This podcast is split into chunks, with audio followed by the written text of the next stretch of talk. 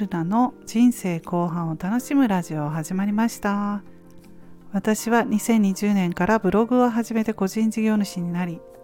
50代の人生後半からは無理をせずに自分らしい生き方をしたいと思っている主婦です。今日も聞いていただきましてありがとうございます、えー、今日はブログノートを書きましたのでえそのことについてお話ししたいと思います。ブログで書いたのはチャット GPT 国内では3割の認知度らしいということで。はいそんなタイトルでブログを書きました。まあそんなに知られてないということですね。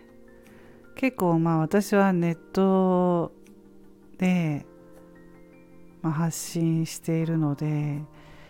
このスタイフとかでもチャット GPT のことについて話してる人が多いのでねみんな知ってる感じに思うんですけれどもまあ世間ではほとんど知らないというねまあ子供に聞いても知らないって言いますしなかなか若い人も使ってる人って少ないような感じですね。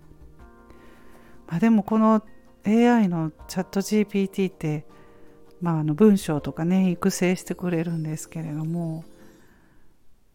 これをやっぱり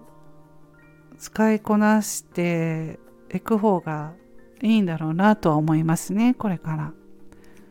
もう本当日々ね新しく進化してるのでその AI ツールですね。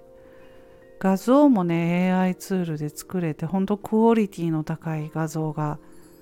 作れるんですよね。ミッドジャーニーっていうのを私もやってみたんですけどあのちょっと単語をね打ち込むだけで画像を育成してくれるというからほんとすごいんですけれどもこういうのもねあんまり使ってる人少ないのかな。こっちの方はまだ多いんでしょうか、まあ、自分がやってるとそのディスコードでたくさんの人が作ってるからみんな使ってるのかなと思っても、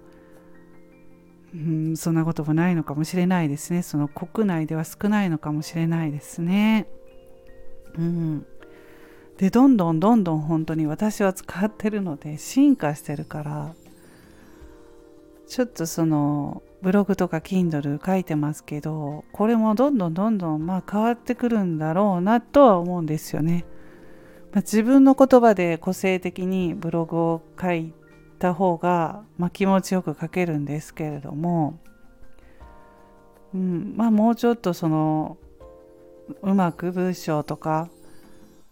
書きたいなって作家さんみたいなレベルで Kindle とか例えば書きたいなと思ったらそれも可能なんですよねもう本当に。そのねチャット GPT でも Chrome の、まあ、Google Chrome の拡張機能を使えばどんどんなんか性能がいいものになっていてまあそのボタン一つで、えー、本を、えー、一つ仕上げますみたいなのもあるんですよね。だからすごいなって思うんですけれどもうんはいそんなことをねすごいなすごいなみたいなね 感じでブログ書きました、ま、それでも国内認知度は低いということで Yahoo ニュースですね。3割ということを国内の認知度は3割ということを書いてみましたのでノートの方で紹介しました。まあこれからねどうなんでしょうか。もっと若い人も使っていってどんどんこういうのでやっていると新しいアイデアとかもね浮かんでくると思いますし時間短縮にもなりますしブログ Kindle, Kindle とか書いて、自分の作品を出したりもできるんですけれどもね。なかなかそのやっぱり忙しい日々の中余分なことってなかなかできないと思うので特にその AI とかチャット GPT とかそういうね横文字だともう難しいと思うので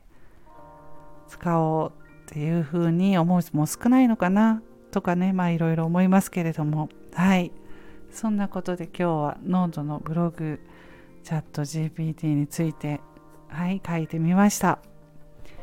それでは今日はこの辺で終わります。また次回の配信でお会いしましょう。ルナでした。